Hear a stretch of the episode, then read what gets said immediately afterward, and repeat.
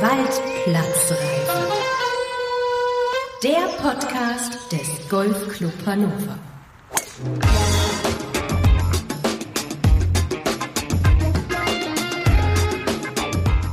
Hallo und herzlich willkommen zur Episode 3 der Waldplatzreife. Ich bin Ingo Stoll und heute lautet unser Top-Thema Anfänge.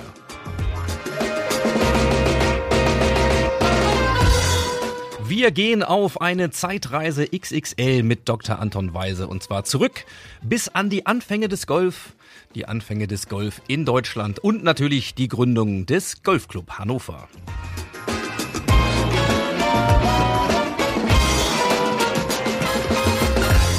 Hinter Anfängen verbirgt sich aber mehr als nur die historische Rückbetrachtung. Wir kümmern uns nämlich um alle, die mit dem Golfsport beginnen und anfangen wollen. Dazu könnt ihr euch freuen auf ein Interview mit unserem Alex Schmidt und dem Herren Bundestrainer Christoph Herrmann. Und wir reden mit Ulrike Opel, der neuen Kapitänin unserer Ladies und Vorstand Andreas Kirchhoff.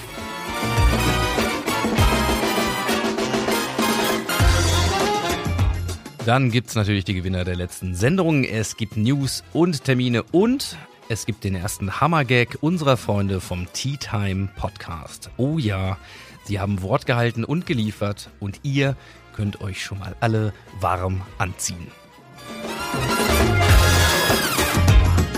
Und soll ich nochmal sagen, dass man die Weltplatzreife auch entspannt in mehreren Etappen hören kann?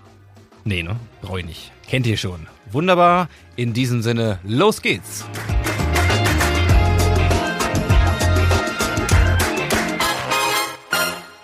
Diese Episode wird euch präsentiert von Abrahams Tea House. Höchste Qualität und Liebe zum Tee seit 1978. Mit eigenem Online-Shop und Outlet-Store in Hannover. Zeitreise mit Dr. Anton Weise. Institutsgebäude 4. Ich glaube, das ist es. Das sind die. Ja. Genau, der Benutzer. In Köln liegt die Deutsche Sporthochschule und hier befindet sich das Deutsche Golfarchiv. Anton Weise und ich haben uns auf die Reise begeben, um Antworten bei der Spurensuche nach den Anfängen des GCH zu finden. Hallo. Ja, hallo. Da sind wir. Hallo, grüß Sie. Ja, kommen Sie rein, seien Sie willkommen. Empfangen werden wir von Daniel Quanz, dem Geschäftsleiter des DGA am Institut für Deutsche Sportgeschichte und Zentrum für Olympische Studien. Vielen Dank, dass wir heute hier bei Ihnen sein dürfen im Deutschen Golfarchiv. Äh, nun ist Golf ja eine, eine Sportart mit einer jahrhundertelangen Geschichte oder Entwicklung. Was würden Sie sagen, sind die Ursprünge äh, des Golfs? Die Ursprünge des Golfs sind ein kontroverses Thema. Tatsächlich ist es so, dass ich und ich sage mal das Deutsche Golfarchiv, wir hier der These anhängen, dass das Golf tatsächlich aus den Niederlanden, aus Flandern oder vielleicht auch Nordfrankreich kommt. Und zwar als der Sport, der als Golf äh, bekannt ist. Wenn Sie im Royal and Ancient Club in St. Andrews anrufen, die werden Ihnen was ganz anderes erzählen und zwar sehr, sehr deutlich. die wollen von dieser These nichts hören. Also die ersten Nachweise ähm, im Bild gibt es äh, zum Beispiel in einem Stundenbuch aus dem 15. Jahrhundert, circa 1450 von der Herzogin von Burgund. Da sieht man tatsächlich Golfer im Bild. Ähm, wir haben eine Veröffentlichung hier aus dem Jahr 2007, die man natürlich jetzt logischerweise nicht sehen kann. Da ist auch ein Bild drin, 100 Jahre Golf in Deutschland. Da wird diese Vorgeschichte auch in dieser These dargestellt. Und es gibt aber auch schriftliche Zeugnisse. Das erste ist von einem Peter von Afferden. Der war Niederländer und äh, unter anderem Rektor der Lateinschule in Amsterdam. Und da handelt es sich um eine Lateinlektion, die den Namen De Clavis Plumbatis vom Spiel mit den bleiernen Schlägern hat, verlegt 1575 in Köln. Die wurde tatsächlich auch ins Deutsche übersetzt, dann äh, wenig später. Äh, eine Lektion, an der Schüler Latein lernen. Ähm, da gibt es dann wunderbare Übersetzungen, das Latein führe ich jetzt nicht aus, die dann übersetzt werden wie mit Ich will den Ball liederlich in die Gruben treiben. Ähm, ja, und an diesen Übersetzungen, an den einzelnen Stücken kann man sehen, äh, dass es klare Regeln gibt. Es ist kein Hockeyspiel oder sowas, denn es ist jetzt gebührt dir der Schlag. Äh, wir stehen dir nicht im Licht, wenn du schlägst. Also es ist klar, dass es ein Spiel ist, wo der Ball in eine Gruben oder Grube getrieben wird. Wie groß das Loch ist, kann man daraus natürlich nicht erkennen. Und dass es ganz klar ist, dass es eine Reihenfolge beim Schlagen gibt und es kein dynamisches Sportspiel wie jetzt Hockey oder, oder die ähnlichen Vorläufer sind.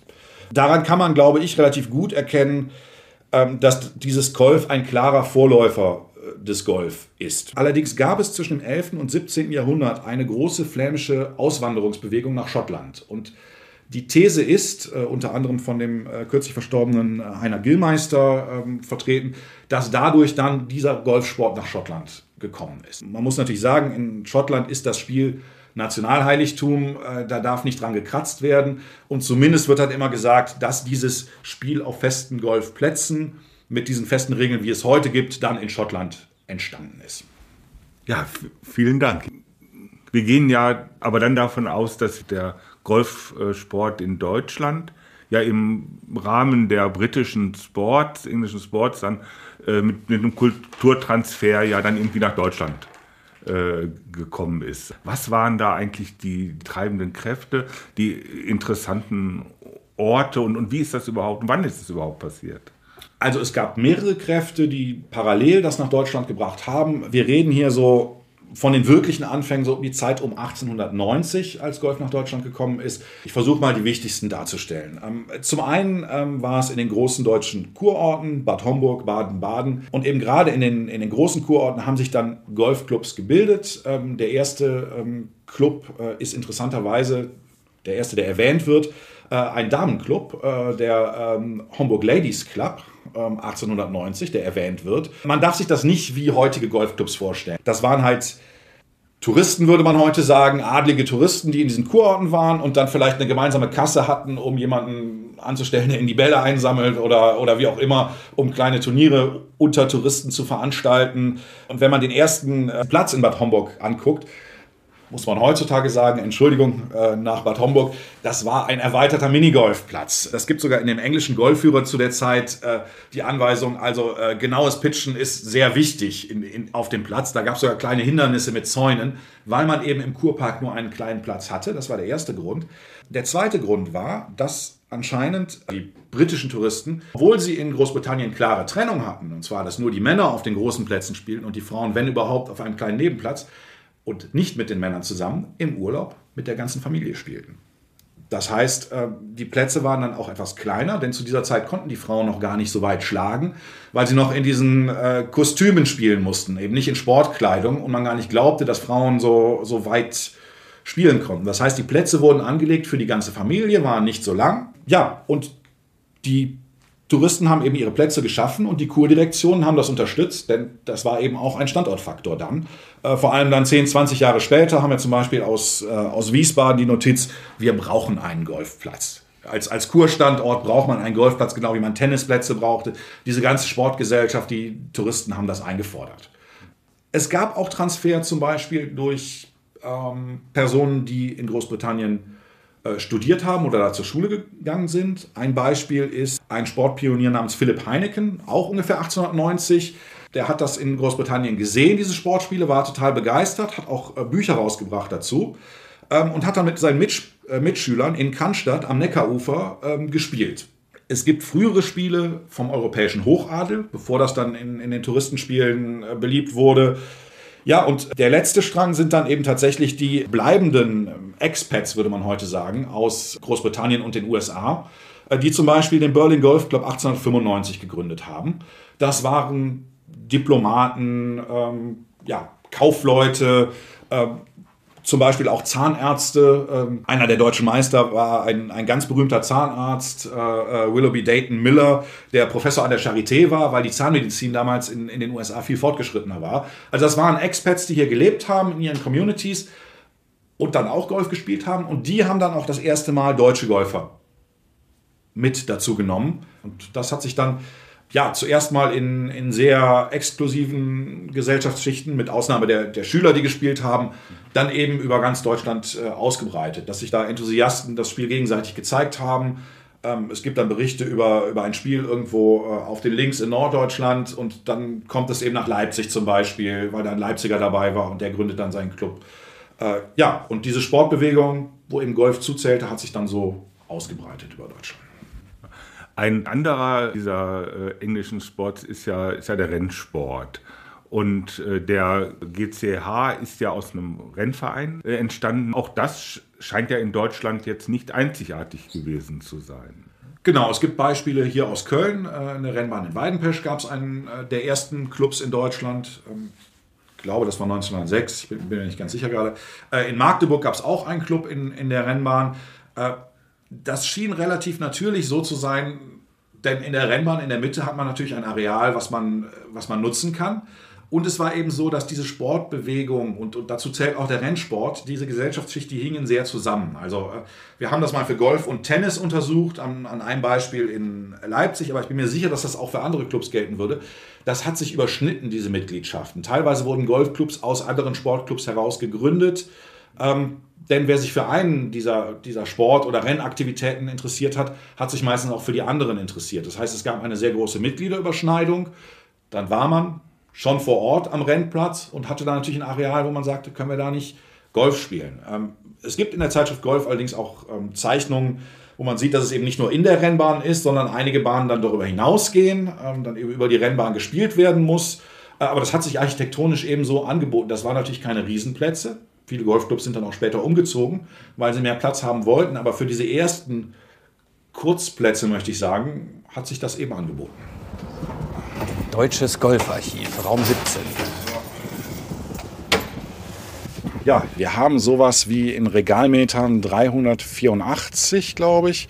Das sind zwei große lange Räume voll mit Regalen und äh, Kartons. Vielleicht gibt es so, so würde ich sagen, aus Ihrer Sicht ja. so zwei, drei persönliche Highlights, wo Sie sagen würden, also das sind so richtige Juwelen hier des Archivs. Äh, gut, dann gehen wir mal rüber in den zweiten Raum. Ähm, das sind dann eher museale Objekte. Hier haben wir natürlich die Golfzeitschriften ab äh, den 1920er Jahren, äh, gegründet vom damaligen deutschen Amateurmeister Bernhard von Limburger. Ähm, der war alles. Der war mehrfacher Amateurmeister, der war äh, Golfplatzarchitekt, ähm, Golfschriftsteller und hat die Zeitschrift Golf herausgegeben. Ähm, absoluter Golfenthusiast. Hier sind auch ein paar alte Schläger zu sehen, jawohl. Also ein bisschen Material gibt es auch, nicht papierbasiert. Ähm, genau, einige Schläger gibt es. Das sind echte Hölzer, ähm, auch eben aus der Zeit, als es noch äh, gar nicht erlaubt war, mit Stahlschläger zu spielen. Das ist dann irgendwann in den 20ern geändert worden. Und wir haben einen Schläger von der Firma Alcoso in Solingen. Das ist ein sogenannter Volksgolfschläger im Dritten Reich. Tatsächlich ist es so, Alfons Koppel-Solingen, daher Alcoso, war ein jüdischer Schlägerbauer, der vertrieben wurde, emigrieren musste. Und seine Firma wurde dann übernommen und hat dann schrecklicherweise, muss man sagen, die, diese Volksgolfschläger hergestellt.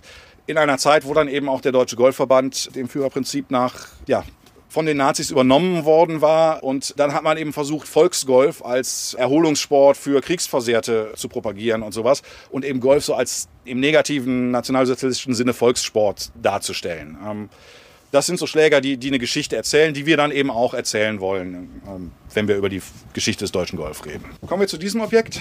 Wir haben hier einen Caddy, der aus Rohren selbst zusammengeschraubt wurde.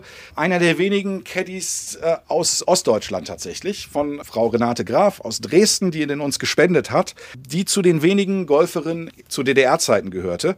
Die haben vor allem in äh, Tschechien gespielt, Teilweise gab es dann in Ostdeutschland eben auch Versuche, auf Wiesen in Parks dieses Spiel zu verbreiten. Und tatsächlich kurz vor äh, der Wende 1990 gab es dann auch tatsächlich den ersten offiziellen Golfsportversuch in Dresden. Das war ähm, dann tatsächlich eine Sportabteilung, die dann auch Golf spielen durfte, die mit dem Argument sagte, Golf ist nur ein kapitalistischer Sport, weil die Sozialisten ihn nicht spielen.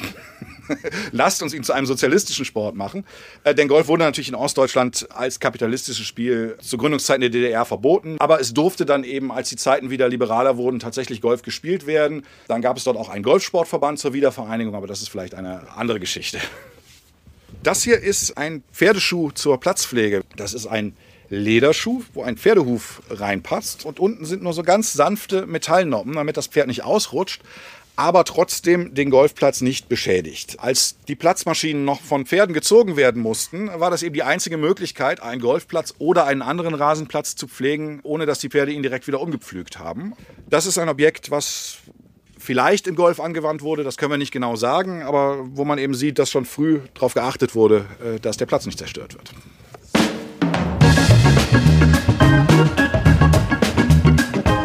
Soweit der Aufgalopp unserer Zeitreise. Mehr hört ihr dann im Verlauf dieser Sendung.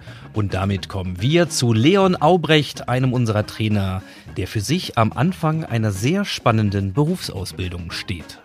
So, Leon, für diejenigen, die dich nicht kennen, was machst du hier im Golfclub Hannover? Ich bin der Auszubildende zum PGA Golf Professional. Das heißt, ich bin viel im Jugendtraining aktiv oder auch im Anfängerbereich, kümmere mich um die Schnupperkurse und mache auch Platzreifekurse viel. Und genau da wirst du mir auch unter die Arme greifen können, mir und meinem äh, Sohnemann Lenny. Platzreife ist das Ziel dieses Jahr und äh, ich setze mein ganzes Vertrauen in dich, einen äh, mäßig talentierten äh, Spätanfänger äh, zur Platzreife zu tragen. Das kriegen wir hin. Das äh, haben wir genug, oft, schon, oft genug schon hinbekommen, das kriegen wir bei dir bestimmt auch hin. Super, das haben wir hier auf Band, ist ganz wichtig für später. Gut, du hast schon gerade gesagt, du machst hier eine Ausbildung, hast die hier begonnen. So, zum PGA Golf Professional. Richtig. Was verbirgt sich denn dahinter? Also, sagen wir mal, im umgangssprachlichen äh, Bereich würde man sagen Golflehrer.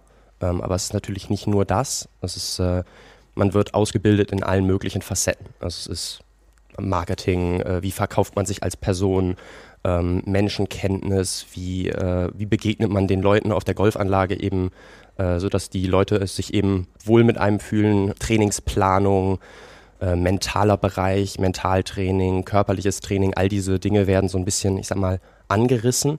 Und äh, man wird natürlich, muss man es dann nach der Ausbildung auch nochmal ein bisschen vertiefen und sich dann eben auch spezialisieren in einen der Bereiche, der ihn vielleicht am meisten anspricht. Wann hast du damit begonnen? Ich bin jetzt im dritten Lehrjahr, das heißt 2020 müsste es gewesen sein. Genau. Ja, dann bist du ja schon fast auf der Zielgeraden, ne? Weil wie lange geht so eine Ausbildung? Äh, ja, drei, dreieinhalb Jahre. Mhm. Ähm, also ich bin jetzt, habe jetzt im Oktober, Mitte Oktober ist meine Prüfung. Da ist dann die Prüfungswoche. äh, genau. Und dann äh, bin ich hoffentlich äh, mit allen Prüfungen sofort fertig. Ja. Kannst du dich an eine Geschichte erinnern, wo du denkst, das war echt ein Highlight deiner Ausbildungszeit bislang? Wirklich cool war Begleitung LMM letztes Jahr, also Landesmannschaftsmeisterschaft von der AK 16 und habe eben äh, meinen Ausbilder Alex unterstützt, äh, die Jungs da eben hinzubekommen, haben das Ganze dann auch gewonnen. ähm, das war echt mega cool. Und ansonsten sind es viel einfach so diese kleinen all alltäglichen Dinge. Ne? So die erste Unterrichtsstunde, die man gibt, ähm, der erste Platzreifekurs, den man fertig macht äh, und wo dann die Leute zu einem kommen, vielleicht auch nach der Platzreifeprüfung und sagen, hey, ja, hab's bestanden, ist super gelaufen und so. Das sind dann schon so Sachen, die dann echt ja in so einer Ausbildungszeit einfach so ein Highlight sind. Ne? Mhm. Dieses Jahr, ganz besonderes Jahr beim GCH, 100 Jahre mit offener Golfwoche im Juli und so weiter und so fort. Worauf freust du dich besonders? Äh, ich freue mich auf die DLM, die jetzt hier ist dieses Jahr. Das wird, glaube ich, echt cool, weil einfach auch viele sehr, sehr gute Golfer hier hinkommen. Da freue ich mich schon ein bisschen aufs Zugucken auch. Ähm, aus Trainersicht ist das natürlich wahnsinnig spannend.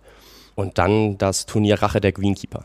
Da äh, freue ich mich auch drauf. Da war ich äh, dabei, dass ich wollte, das hat es auch mit angestoßen, dass es eben äh, stattfindet. Und äh, da freue ich mich echt drauf. Ich glaube, das wird echt cool. Für die, die es noch nicht gehört haben, was verbirgt sich hinter der Rache der Greenkeeper? Äh, unsere Greenkeeper haben quasi freie Hand in der Gestaltung des Platzes und äh, da werden dann wahrscheinlich zwischen Maschinen auf dem Golfplatz muss gespielt werden, Bunkerhaken auf dem Grün und äh, wahrscheinlich die schlimmsten Fahnenpositionen, die die Greenkeeper sich so äh, vorstellen können. ähm, genau. Und ich glaube, das so als, als Spaßturnier natürlich, aber ich glaube, dass das echt äh, eines der cooleren Turniere ist, sage ich mal, die wir dann dieses Jahr haben werden. Sehr schön. Ja, ich glaube, da können wir uns alle drauf freuen. Das wird ein echtes Highlight. Und wie gesagt, du hast eine Mission übernommen, ohne dass du weißt, worauf du dich da einlässt, ja, mich zur Platzreife zu tragen. Das wird äh, interessant, ja, das verspreche ich dir. Insofern, das können wir vielleicht hin und wieder hier mal ein bisschen als äh, Erfahrungsbericht so einfließen lassen, wie ich mich so mache. Das ist doch bestimmt spannend für die Zuhörer, so zu hören, wie es jemandem ergeht, der dann auch frisch anfängt, quasi im selben Boot ist vielleicht. Anfänge, das ist schließlich das Thema hier. Alles klar, genau. vielen Dank für deine Zeit und viel Spaß heute Vielen noch Dank. draußen auf Range und Platz. Dankeschön.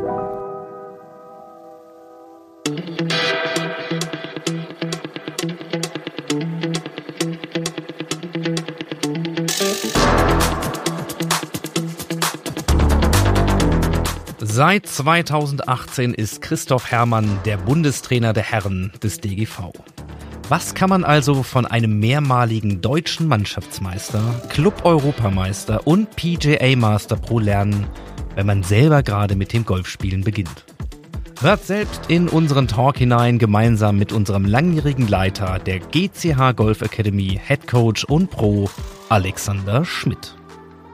Was macht Sinn Was macht keinen Sinn, wenn ich mit dem Golfsport anfangen möchte? Erstmal würde ich primär schauen, dass ich äh, gucke, dass ich mir einen Golfclub in meiner Nähe suche. Ne? Weil Golf ist ein unheimlich zeitintensiver Sport. Bei der heutigen Belastung auf den Straßen draußen sollte ich erstmal schauen, dass der Golfclub schon mal gut für mich erreichbar ist. Dann ist es halt natürlich sinnvoll, einen Kurs zu machen. Am besten sogar mit Freunden. Wenn man keine Freunde hat, die Golf spielen, ähm, guckt man halt, dass man irgendwo einen Schnupperkurs macht. Ne? Das heißt, auch wir haben hier halt geschaut, dass wir für den Vollberufstätigen, der nur unter der Woche spät abends Zeit findet, Kurse anbieten, als auch für den, der nur am Wochenende dafür Zeit findet, um dann selbst in den Golfsport einzusteigen. Also ich finde, das, was man aus meiner Sicht auf jeden Fall, das klingt so selbstverständlich, aber was man eben irgendwie für sich feststellen muss, ist, äh, ob Golf wirklich was für einen ist. Und da kann man ganz sicher sagen, dass jeder, der zum Golfsport findet, wird auf irgendeine Art und Weise von dem, was ihn dann dort erwartet, überrascht sein. Aber dann gilt es wirklich festzustellen, ist dieser Sport etwas für mich? Und äh, deswegen würde ich sagen, äh, jedem empfehlen, über einen vor allem einmaligen Ausprobiertag oder sowas erstmal hinauszugehen, um sich ein Urteil zu bilden. Ich würde also vor allem empfehlen, bis zu dem Zeitpunkt auf jeden Fall durchzuhalten, wo man sich über den Platz bewegt wo man wegkommt von der sterilen und manchen Leuten auch irgendwie merkwürdig vorkommenden Atmosphäre einer Driving Range, wo man nur die Bälle so rausschlägt. Aber das Erlebnis der Weite des Feldes, wie man sich da über 80 Hektar gepflegten Rasen bewegt und die Natur wahrnimmt und das Licht, wie es durch die Bäume dringt. Und dann laufe ich dabei und gehe und erlebe dieses, ich muss mit dem Schlag umgehen, laufe dahin, wo er liegt, muss ihn suchen, finde ihn, schlag weiter. Und allmählich erschließt sich darüber dann das, was Golf sein kann. Und damit erst kann man für sich, glaube ich, die Entscheidung ernsthaft treffen, ist es was für mich? Und dann beginnt man damit, sich zu überlegen, wie passt das in mein Leben und welches Modell von Golf ist das dann für mich. Ja? Denn wenn Golf auch im Reigen anderer Hobbyangebote einen Aspekt hat, der immer wieder auch dazu führt, dass Leute ihn nicht anfangen, dieses Spiel, ist es der Zeitfaktor. Deswegen muss man sehen, finde ich dort innerhalb dieses Sports die Möglichkeit, eben doch mein Hobby und mein Freizeitverhalten so zu gestalten, dass ich diese Sportart äh, ja, ausüben kann, weil ich sie erleben will. Und da muss man so seinen Weg finden. Aber Fahrstrecke ist auf jeden Fall zu vermeiden. Ja, es ist besser, die Strecke dann auf dem Platz äh, zurückzulegen und die Zeit da zu haben oder eben zu Genau, leben. genau. Der erste Weg führt ja häufig äh, in den Golfstore und dann äh, auch gleich mal in den Bereich edelster Materialien, äh, neuester Technologien und so weiter. Also aus eurer Sicht, was brauche ich und was ist Gimmick? Ganz zu Anfang wäre wirklich, wenn jemand was investieren möchte, gescheite Golfschuhe halt schon. Ne, da tut es aber auch zu Beginn wirklich ein guter ähm, Turnschuh, sage ich jetzt mal, der stabil genug ist. Ich rate immer, wenn mich Einsteiger fragen, was sollen wir denn mitbringen, dazu sich vielleicht einen Handschuh zu besorgen. Der hilft einem wirklich beim Greifen von Anfang an und vermeidet auch unnötige Blasen, weil viele dann doch zu Beginn dazu neigen, immer viel zu fest zu greifen und dann kommt am nächsten Tag das böse Erwachen, wenn einem die Hände wehtun und so weiter. Und der Handschuh gibt einem auch einfach schon mal einen gewissen Grip, was uns von der Golflehrerseite dann schon mal hilft, dass derjenige den Schläger nicht krampfhaft festhält, sondern auch schon so ein bisschen vielleicht mal laufen lässt. Ja, und das reicht eigentlich für den Beginn erstmal. Also ich habe viele Leute, die in Kursen auflaufen und sind schon einmal quer durch irgendeinen Golfausstatter gefallen und du denkst dir, Jesus Maria, müssen wir uns kennen? Nee, heute ist meine erste Stunde. Also das braucht man wirklich nicht. Ne? Also man kann da vieles von der Zählkette über einen Klicker kaufen und hast du nicht gesehen? Ja, ja, Christoph, du guckst schon so.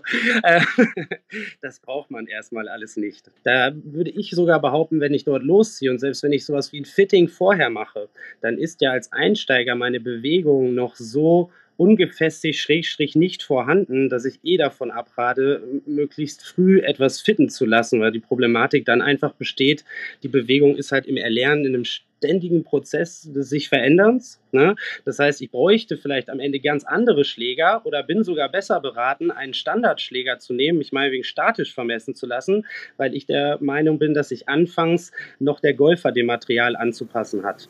Ich würde vielleicht noch ergänzen, dass ich äh, denke, dass man grundsätzlich effizient sein möchte. Und ich würde nicht außer Acht lassen, dass es einen ganz guten Gebrauchtmarkt auch gibt. Und man sollte dann überlegen, ob man sozusagen, bevor man einen relativ billigen Anfängersatz kauft, der dann wirklich auch äh, qualitativ äh, wirklich auch nicht so besonders toll ist, den man dann ohnehin ganz schnell wieder loswerden möchte, wenn man so ein bisschen reingegangen ist, äh, muss man davon ausgehen, dass Golfschläge auch relativ haltbar sind. Also ein Eisensatz kann man wirklich ohne Probleme, der ist dann ein bisschen verkratzt, das macht aber gar nichts. Ja, den kann man wirklich zehn Jahre ohne Probleme spielen. Und deswegen gibt es wirklich hervorragendes gebrauchtes Material auf dem Markt, wo man eben dann überlegen kann, möchte ich sozusagen lieber in einem gebrauchten Mercedes sitzen, als eben vielleicht einen neuen, äh, klapprigen, was weiß ich was, Wagen, der schon sehr, sehr günstig ist. Die Sendung an. wird unterstützt ah. durch Produktplatzierung. Nein, nein.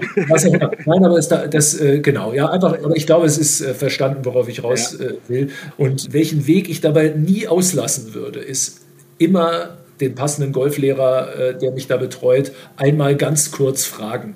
Und da das kann man zwischen Tür und Angel. Schau mal, habe ich gefunden im Internet, ist das was für mich? Ja, äh, da gibt es schon auch echt Sachen, die qualitativ so schlecht sind, dass man es schnell bemerkt und das ist doof.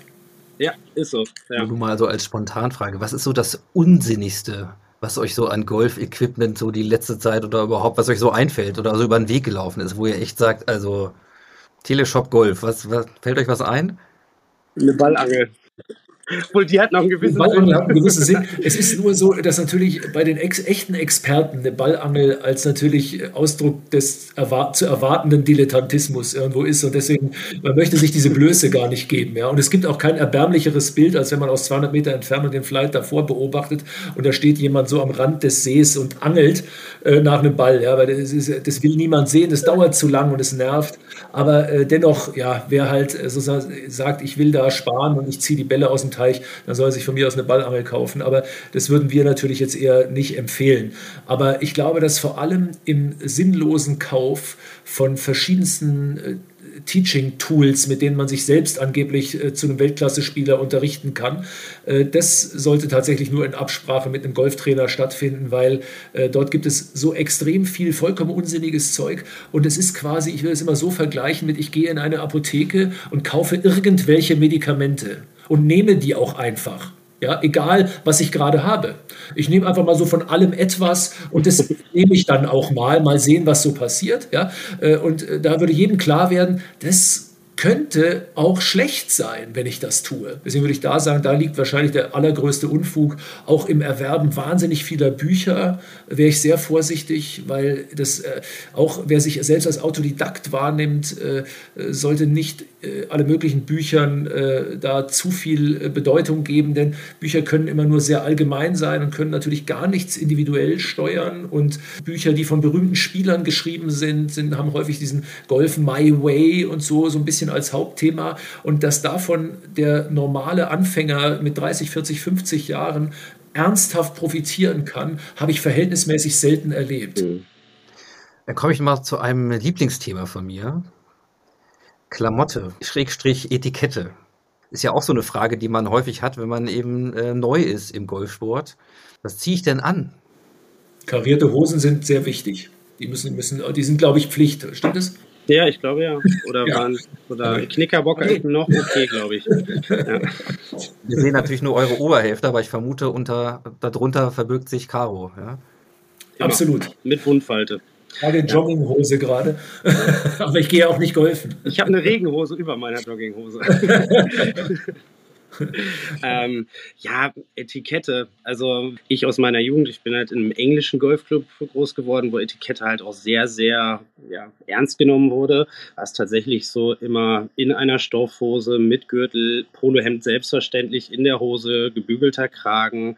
Was auch heute noch so ist, Kopfbedeckung natürlich im Clubhaus abzunehmen. Da wurde auch aufs Schärfste drauf geachtet. Aber selbst da ist es heutzutage, wenn ich mal dort bin, auch deutlich lockerer geworden. Es gibt einige Golfclubs, die immer noch ein Blue Jeans Verbot haben. Aber auch da, um nochmal auf den Anfänger, Schrägstrich Einsteiger, es muss jetzt nicht äh, von irgendeinem namhaften Golfhersteller das Polohemd zum Schnupperkurs oder Einsteigerkurs sein. Da kannst du halt, wenn der jeweilige Golfclub halt als Vorgabe hat, einen Kragen, also ein Polohemd zu tragen, tut's auch dein normales Polohemd da auf jeden Fall erstmal. Ne?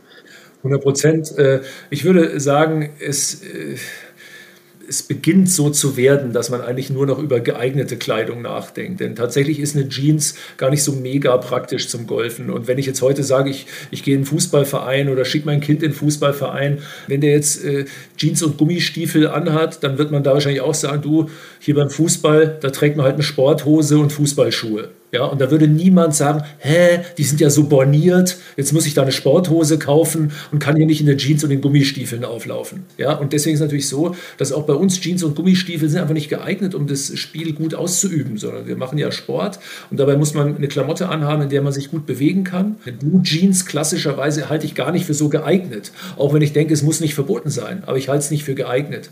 Wenn Golfclubs sich aber ein äh, dort eine Regel auferlegen, die sagt, wir sind hier den Traditionen des Golfsports nochmal anders verbunden. Wir wünschen uns das, weil es, weiß ich nicht, keine Ahnung, weil unser Clubhaus ist so und so, die Gastronomie, wir haben hier einen Sternekoch. So würde man vielleicht auch sagen, wenn ich in das beste Lokal von Berlin gehe zum Abendessen und da ist ein Zwei-Sterne-Koch oder sowas, dann ist es einfach so, dass ich mir da wahrscheinlich auch eher mal ein Hemd anziehe, weil es einfach dann in dem Rahmen passender erscheint und den Genuss auch unterstreicht, der mir dann dort angeboten wird. Und das ist, dort gibt es, es gibt es im Golf eben auch, aber wir haben einen ganz klaren Trend dahin, dass es zumindest nicht mehr eine, eine Etikette gibt, die keinen Sinn macht, ja, die einfach nur dazu da ist, sich irgendwie abzuheben oder die, die gar irgendwie, äh, etwa, irgendwie eine Standesgemäßheit von Golfern irgendwie abzubilden hat. Für mich ist Etikette was völlig anderes und beschreibt eher den Umgang miteinander auf dem Golfplatz, das Sportsmanship, wie begegnet man sich dort in diesem Spiel, was natürlich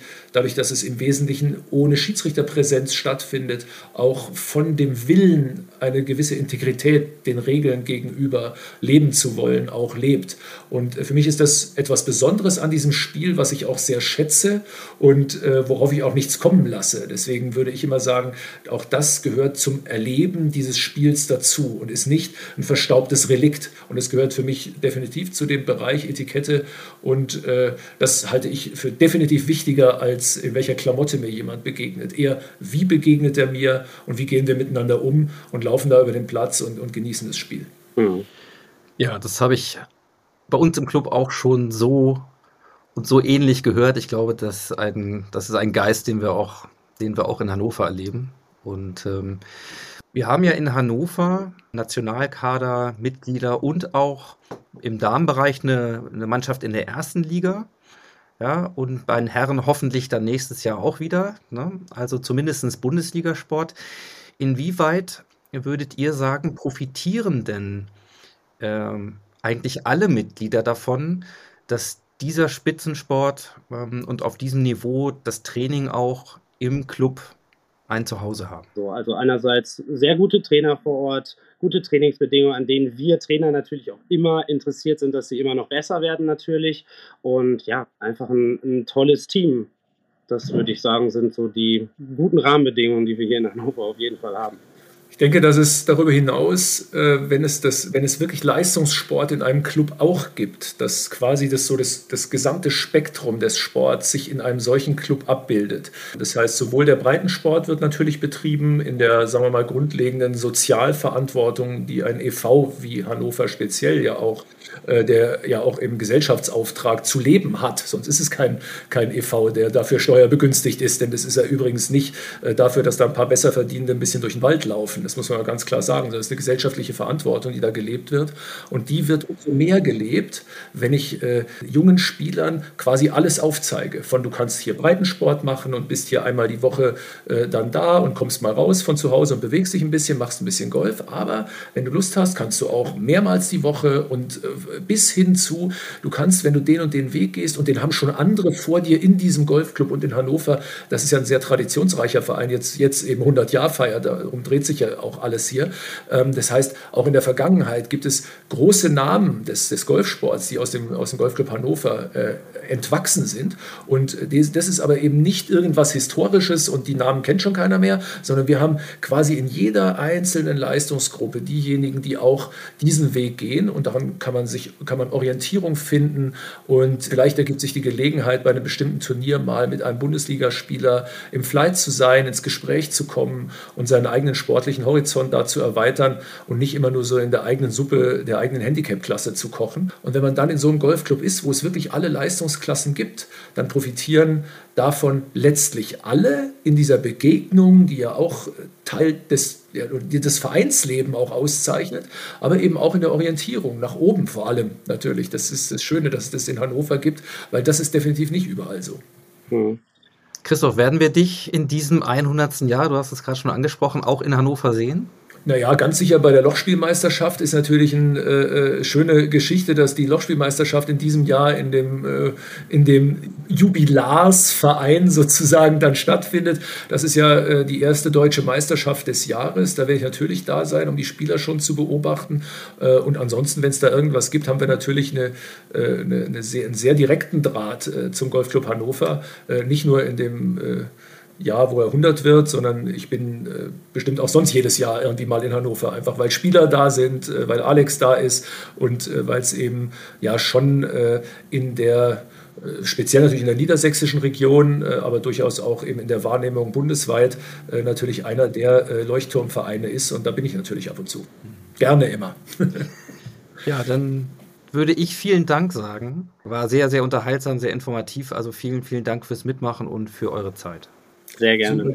Sehr, sehr gerne. Aber das muss man wirklich auch sagen, das ist auch schon mal was. Ne? Das ist 100-Jahr-Feier und wir machen einen Podcast. Ja? Wir holen nicht irgendein Kammerorchester und so, was wieder nur doch einen Teil der Leute interessiert und so, ja, sondern nee, wir machen einen Podcast. Das finde ich wirklich cool und äh, spricht zumindest in dem Bereich aus meiner Sicht sehr für die, die da die Verantwortung übernommen haben. Vielleicht bist du es. Ja? Also, ich fand es ganz toll. Herzlichen Dank, Ingo. Zeitreise mit Dr. Anton Weise. Die Idee, dass man in Hannover Golf spielt, kann ich erstmals für das Jahr 1905 nachweisen. Mhm. Und zwar gibt es da einen Verein, Sportplatz Hannover, und der möchte Sportplätze für verschiedene Sportarten bauen und ist damit in den hannoverschen Adressbüchern vertreten. Und unter den Sportarten, die da genannt werden, ist auch schon Golf dabei. Mhm. Und dann geht es schon richtig los vorm Ersten Weltkrieg. Und zwar 1913, 1914 wird der erste Golfplatz in Hannover gebaut. Also die Initiative geht vom Stadtdirektor Tramm aus, der damit seine Stadt aufwerten möchte, der sie attraktiv machen möchte. Er teilt aber den städtischen Gremien auch mit, dass er genug Leute hätte zur Gründung äh, eines Golfclubs. Also so, dass ähm, ja, äh, wir da so einen, einen äh, Golfverein so in Gründung so vor uns liegen haben, äh, vor dem Hintergrund, dass es einen Platz gab, der gebaut wurde und der auch fertig geworden ist. Das heißt, der Platz wurde gebaut, bevor es einen Verein gab. Äh, ja, genau. Der Platz wurde mit äh, städtischem Geld gebaut, mit der Zusage, dass es genug Interessenten für einen Golfclub gibt, der den Platz dann betreiben, pflegen und so weiter sollte. Und wir reden nicht über den Platz an der Bulde.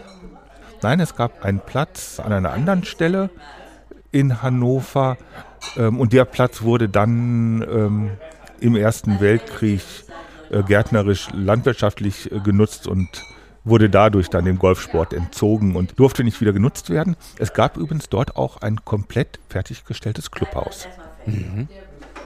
das aber heute auch nicht mehr steht. In einer der späteren Folgen werden wir das auch noch mal ein bisschen auflösen, wo das überhaupt ist. Ja, es ist, ist eine, eine spannende Gegend.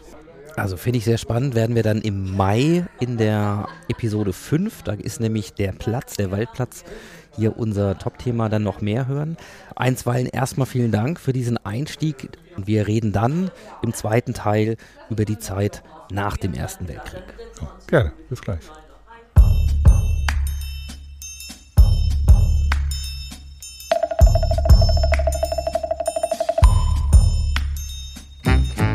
Alexander Schmidt und unseren Bundestrainer Christoph Herrmann werdet ihr noch einmal hören und zwar in Episode 4, wenn es um das Thema Höchstleistung geht. Darauf könnt ihr euch jetzt schon freuen.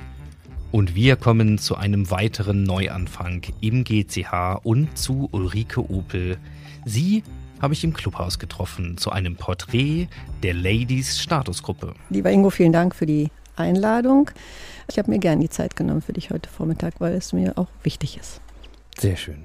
Und wir haben ein tolles Thema. Wir wollen nämlich mal ein bisschen den Fokus richten auf eine Statusgruppe hier im GCH und zwar Didago. Richtig.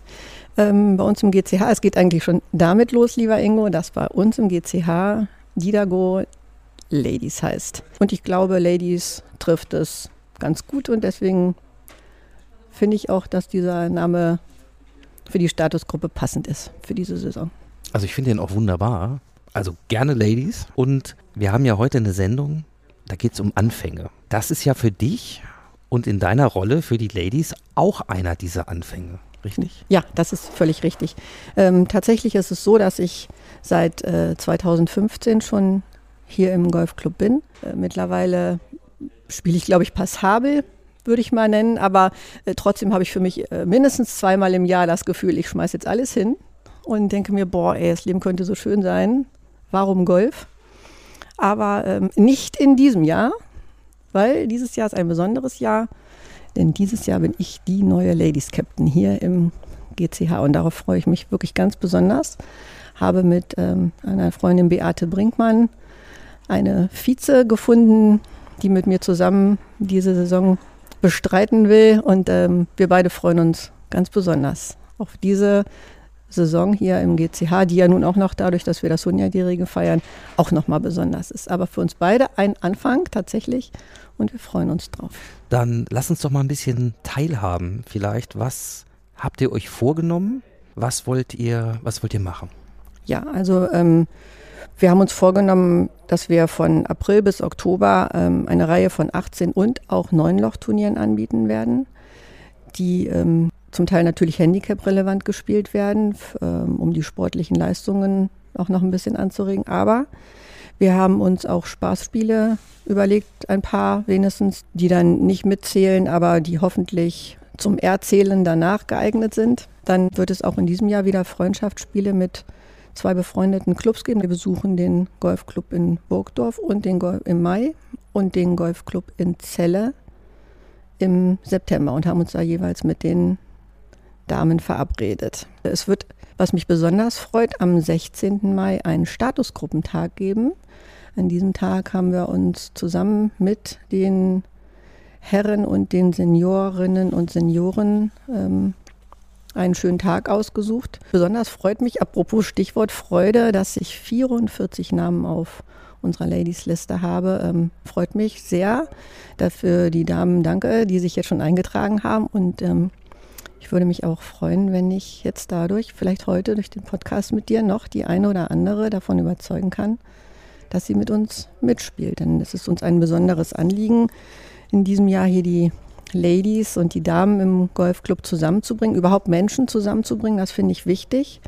Rein schnuppern können die Damen auch ähm, gerne schon mal am 21. März, wenn ich diesen Termin bei dir schon mal gleich loswerden kann. Da soll ein, das ist ein Dienstag, natürlich ein Dienstag. Da findet für bei uns hier ein erstes Treffen nachmittags statt. Um 15 Uhr wollen wir bei netten Kaffee, Tee und Kuchen, Keksen ein bisschen plaudern und äh, Beate und ich werden zu dem Wettspielkalender für diesem Jahr etwas sagen und auch vielleicht ein paar Infos geben zu Neuerungen, die wir uns so überlegt haben. Also zum Beispiel können die Ladies wählen. Am 4. April wird es einen kleinen Ausflug geben äh, zu Dupré. Das ist ja hier bei uns in Neustadt ansässig. Eine wunderbare Wein- und Sektkellerei im Schloss Landestrost. Und ähm, die Damen, die dazu Lust haben, es wird eine Führung durch diesen historischen Sektkeller geben.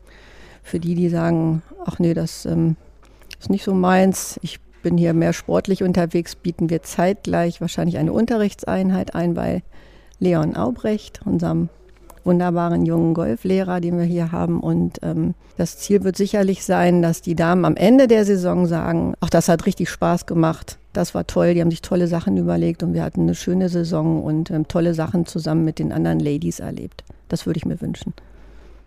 Also ich habe überhaupt keine Zweifel, dass das so kommen wird, dass ihr da eine richtig coole Saison haben werdet.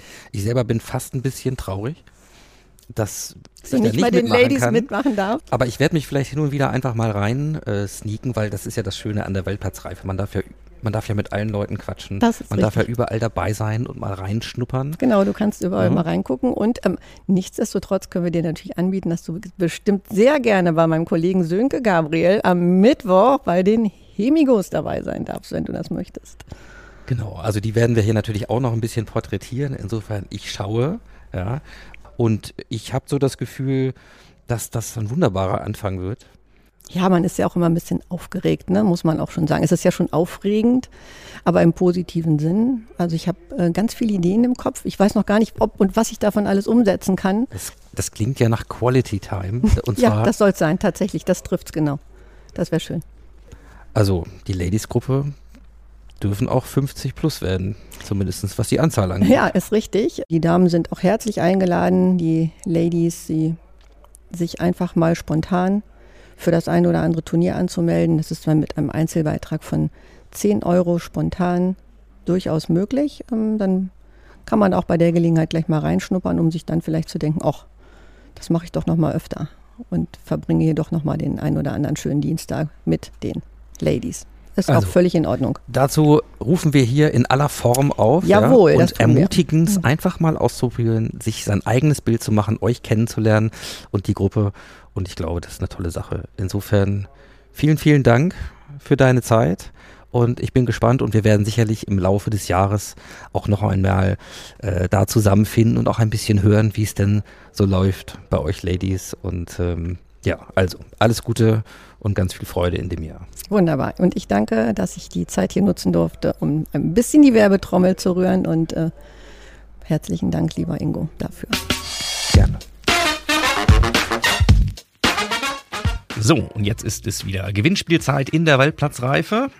Und zunächst einmal die Auflösung aus der Gewinnspielfrage vom letzten Mal. Diesmal werden wir hier nicht alle Gewinner vorlesen, sondern schlichtweg herzlich gratulieren und darauf verweisen, dass alle Gewinner per Mail benachrichtigt wurden. Und solltet ihr keine Mail bekommen haben, seid nicht traurig, denn jetzt kommt eure neue Chance. Diesmal haben wir folgende Frage für euch, und zwar, aus welchem Jahr stammt die erste Quelle über den Bau eines Golfplatzes in Hannover? Ja, aus welchem Jahr stammt diese erste Quelle? Und alle, die bei Anton Weises Zeitreise aufmerksam gelauscht haben, sollten hier gar keine Probleme haben. Für alle anderen, ihr könnt doch einfach nochmal zurückspulen, dann könnt ihr das auch beantworten. Ja, zu gewinnen gibt es diesmal je einen großen Präsentkorb und das Ganze zweimal von Abrahams Tea House mit feinsten Teespezialitäten aus aller Welt. Alles, was ihr dafür tun müsst, ist die richtige Antwort per Mail bis zum 31.03. an podcast.golfclub-hannover.de senden. Ja, und wir wünschen allen dann viel Glück bei der Verlosung. Und wir kommen jetzt zu einem Gratulanten zu unserem 100-jährigen Jubiläum. Ich werde mal noch nicht verraten, wer das ist. Und ich bin mal gespannt, ob ihr ihn an der Stimme erkennen werdet.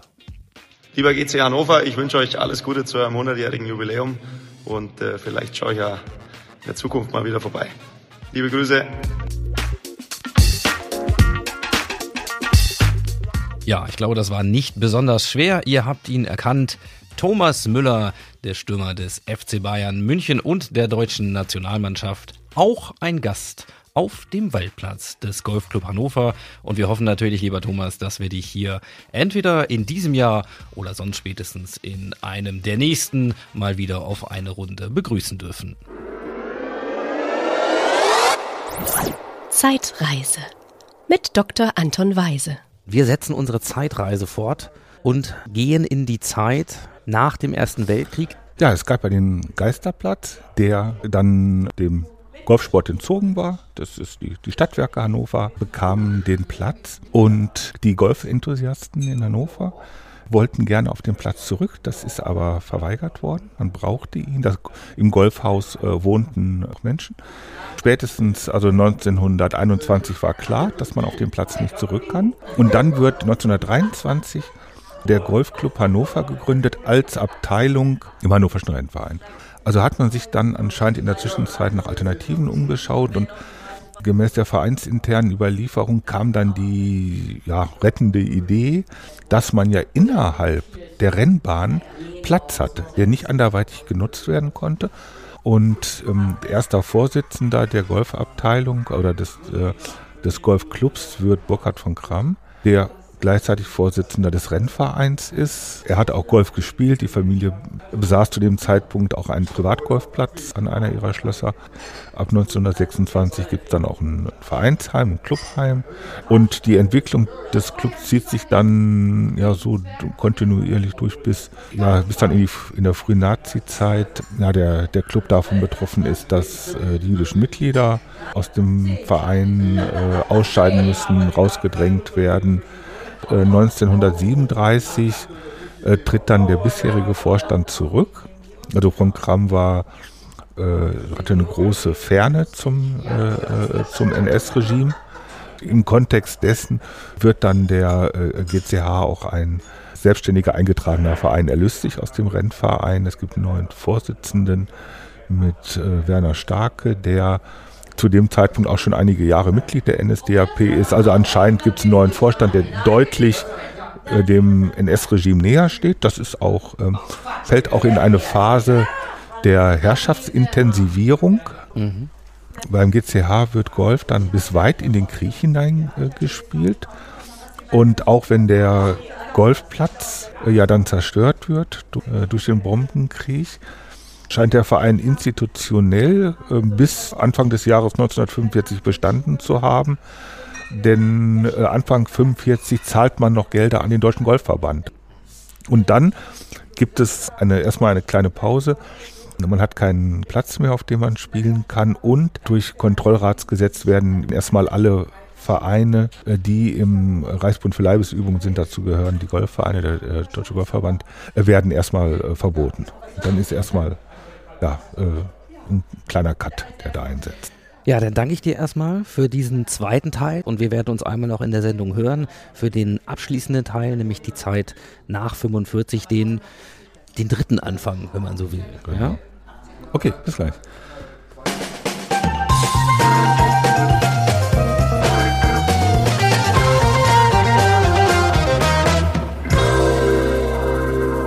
So, wir liefern. Äh, hier sind wir wieder. Jens Flo und äh, Bernd von Tea Time, der Golf Podcast. Überall zu hören auf allen Podcast-Plattformen und wir haben es euch versprochen, zum 100-Jährigen gibt es von uns immer einen Hammergag. Gesprochen, vorgetragen und vorgetanzt von Bernd Ritthammer. Abgemacht ist abgemacht. Klaus, 42, Chirurg. Gott. Oh Mann. Ah. Ach ja. ja, ist das schön. Herrlich. Super. Man kann sich fast nichts Schöneres vorstellen für so eine Geburtstagsparty als diese Gags. Großartig. Als sowas, ne? Das äh, erhält auf jeden Fall die Gemüter. Vielen gerne, herzlichen gerne. Dank, Bernd.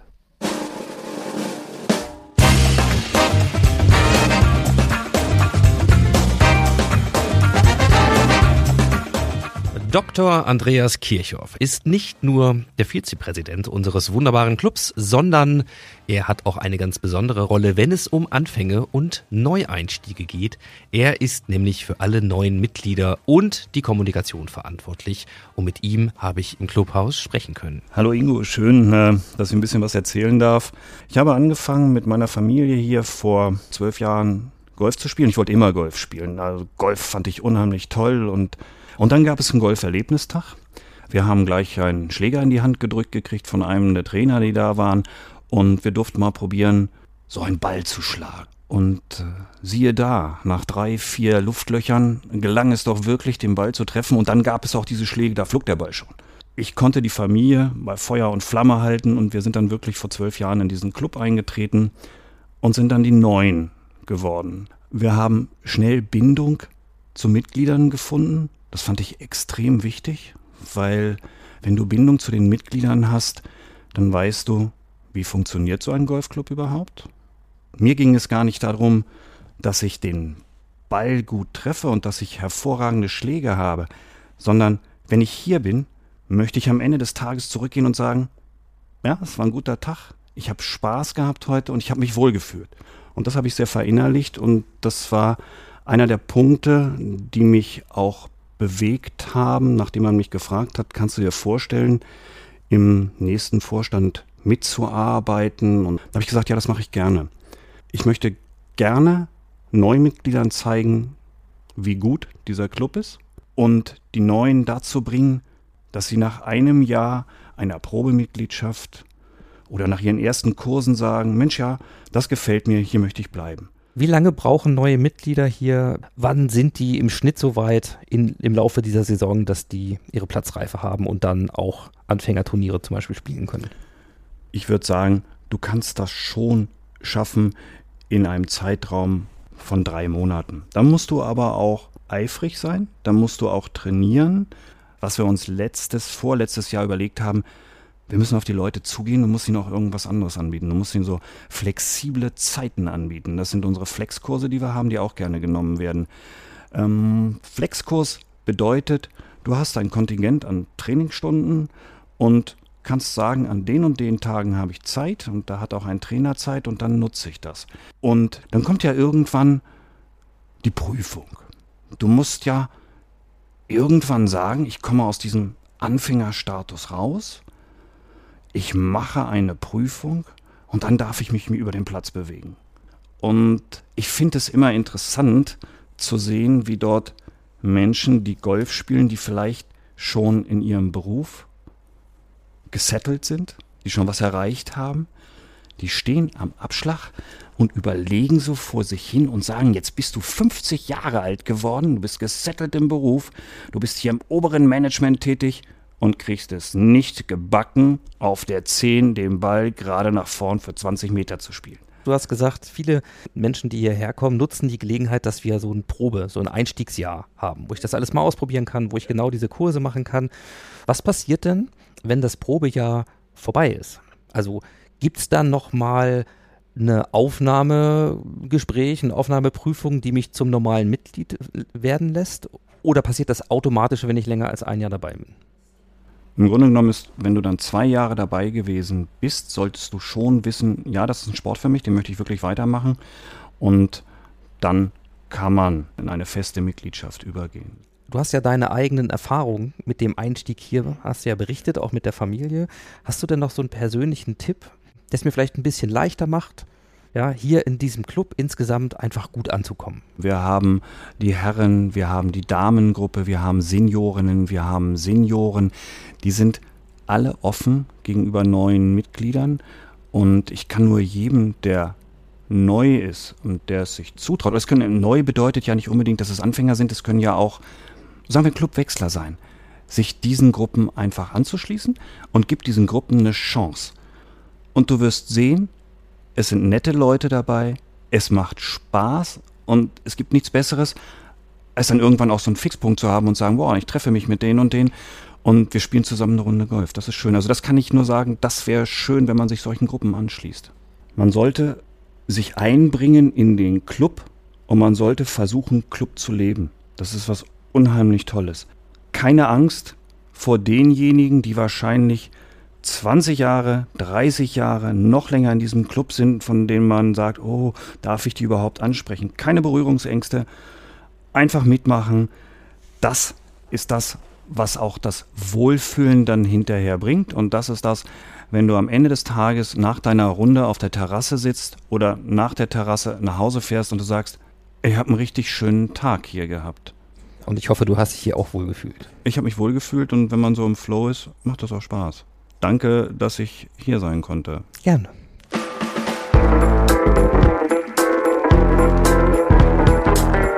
Kommen wir nun zu einem weiteren Porträt im Rahmen unserer Rubrik Partner Talk.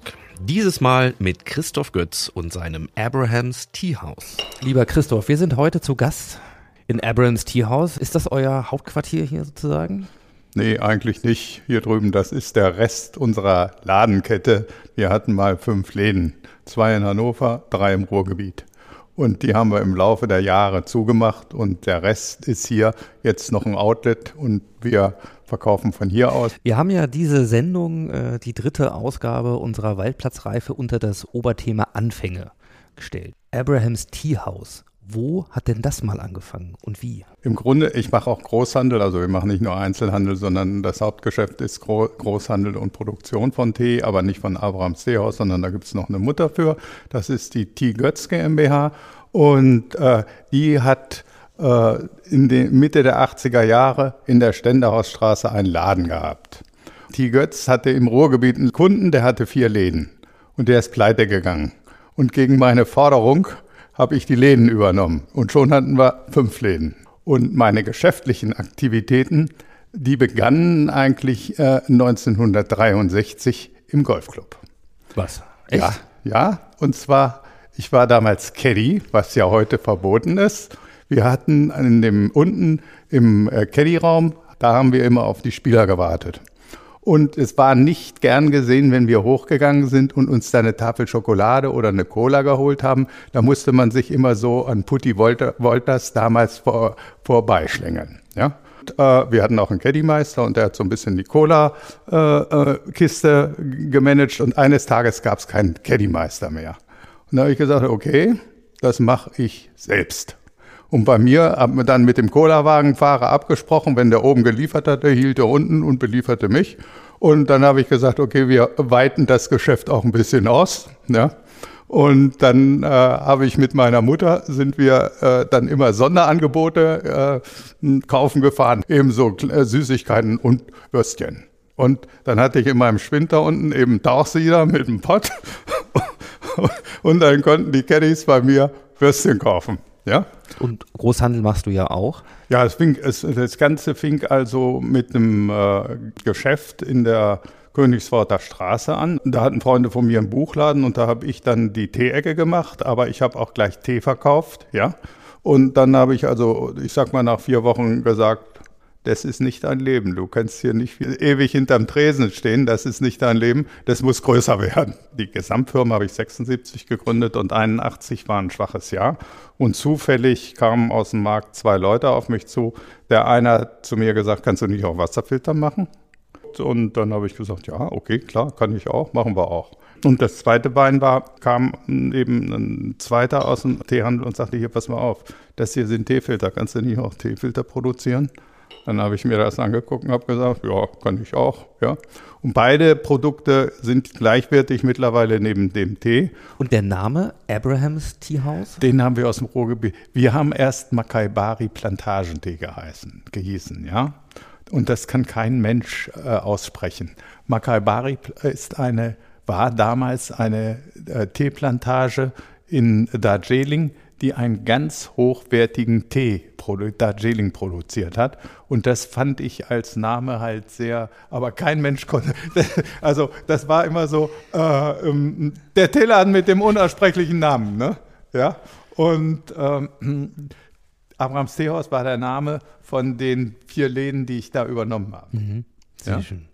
Es gibt ja noch eine andere Sache. Du bist ja nicht einfach nur äh, als Mitglied und engagierst dich äh, im GCH, sondern du gehörst ja hier auch zu dem Kreis der Partner, äh, Sponsoren, Unterstützer. Wann hat das begonnen? Weil soweit ich das gehört habe, machst du das auch schon eine ganze Weile. Und ähm, warum engagierst du dich da? Ja, ganz einfach, weil äh, ich habe einfach emotional eine Bindung zu dem Golf sowieso und dann auch zu dem Club, weil mir der Club ich muss es so sagen, einfach der Club gefällt. Hinzu kam natürlich, dass ich meine Kinder, also äh, Luisa und Philipp, äh, eben auch schon mit vier Jahren mit auf den Golfclub genommen habe. Und das bot sich dann alles so an. Da habe ich gesagt, nee, der Club gefällt dir, du willst das weiter fördern, das soll hier vorwärts gehen. Das ist eigentlich so, das ist der Grund. Ja. Dann äh, lass uns zum Abschluss vielleicht noch mal ein bisschen vorausschauen. Es ist ja ein ganz besonderes Jahr, das 100. Jahr der Clubgeschichte. Was sind denn so Dinge, auf die du dich besonders freust in diesem Jahr? Ja, eigentlich freue ich mich darüber, dass äh, Abraham Stehaus zusammen mit der Firma Torfan, Bernd äh, Vorbeck, ja, dass wir uns zusammengetan haben und eben auch ein Turnier veranstalten am 28. Juni. Das ist genau in Mitte dieser Jubelwoche, ja. Und wir laden alle dazu ein, das ist vollkommen klar. Ja? Ja, vielen Dank, dass du heute für uns Zeit gefunden hast. Ich mache gleich noch ein Foto von dir. Das packen wir mal mit in die Shownotes, weil du gerade wunderbar auch siehst hier mit, mit dem Headset und äh, im Hintergrund äh, man auch gleich noch lesen kann, wo man mehr zu dir findet, wenn man dann möchte. Also, äh, lieber Christoph, vielen Dank für deine Zeit. Ja, bitteschön. Es hat mir Spaß gemacht. Und ich werde gleich noch ein bisschen Tee mitnehmen. Oh, ja? gut, das ist gut. Danke. Bitte, schönen Dank. Ne? Zeitreise mit Dr. Anton Weise. Anton, willkommen zurück. Und es geht uns jetzt im letzten Teil um die Zeit nach dem Zweiten Weltkrieg. Ja, also 1944 haben wir noch 79 Mitglieder. Das war 1939, das ist vermutlich die Höchstzahl. Da hat es 94 Mitglieder gegeben. Aber die Neugründung beginnt dann schon 1946. Da trifft man sich erstmals. Aber man hat zu dem Zeitpunkt ja noch keinen Platz mehr, weil man auf den Platz auf der Bult nicht mehr draufkommt.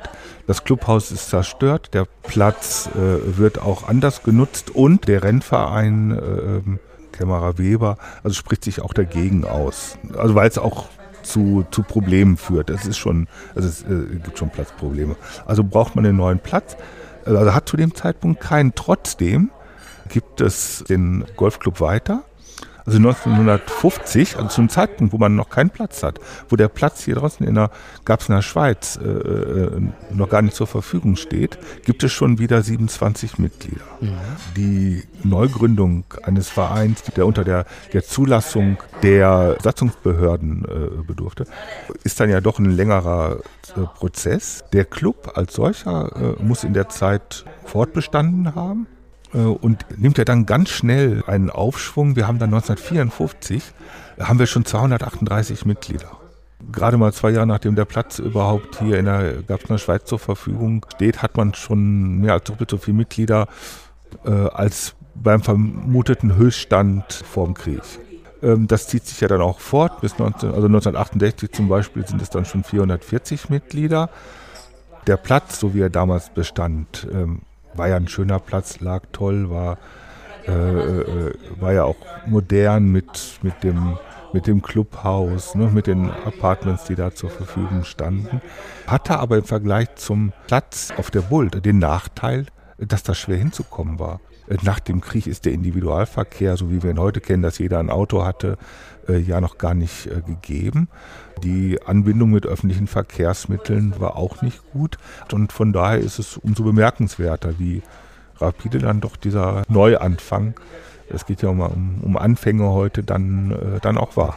Dann danke ich dir und perspektivisch können wir zumindest sagen, wir werden uns in späteren Sendungen dann auch mit den 60ern, 70ern und anderen Dekaden hier beschäftigen, mit entsprechenden Persönlichkeiten des Vereins.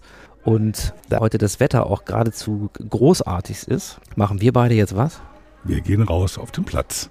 So ist es. Also in diesem Sinne, Anton, vielen, vielen Dank. Gerne. Tschüss.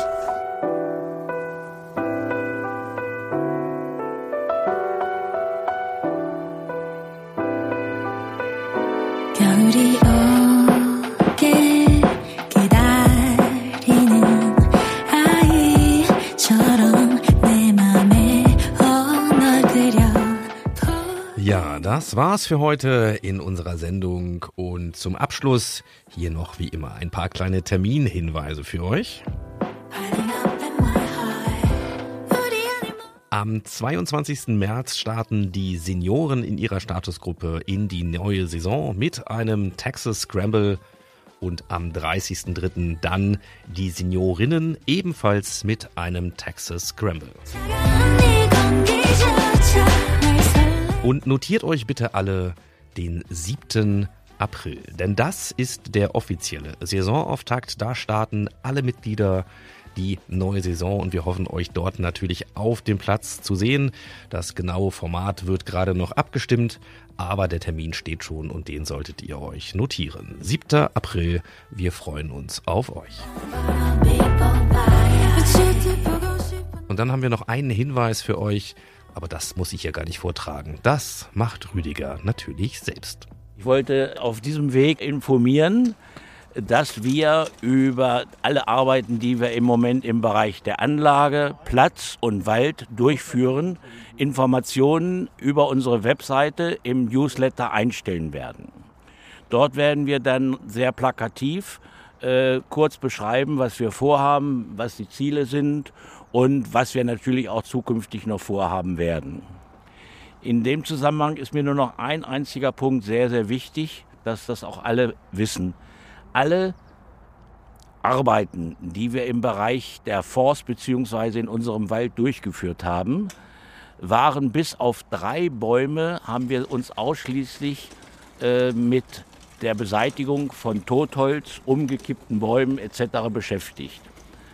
Bei den drei noch lebenden Bäumen handelt es sich einmal um einen Baum auf, dem, auf der Bahn 10, der entfernt werden sollte nach Rücksprache mit unserem Platzarchitekten bzw. der Platzkommission und zwei Bäume, die aus arbeitstechnischen und sicherheitstechnischen Gründen auch mit entfernt werden mussten.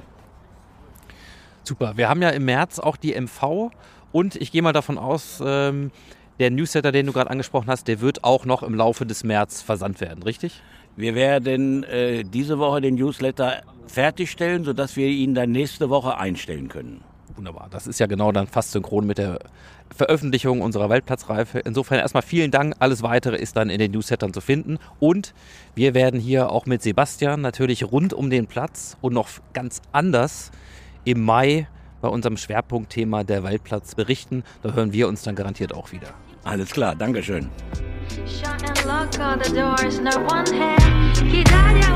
In diesem Sinne sage ich für hier und heute im Namen des gesamten Teams spielen, wie er liegt und hören, was es Neues gibt. Hier in der Waldplatzreife. Und damit ciao, ciao, macht's gut und wir sehen und hören uns im Golfclub Hannover.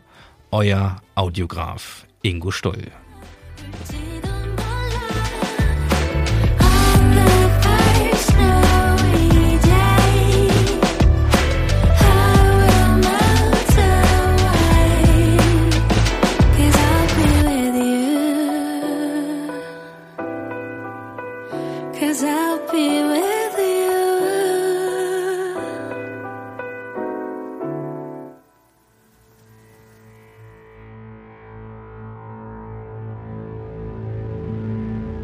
Sie hörten eine Produktion von Ingo Stoll Audiografie.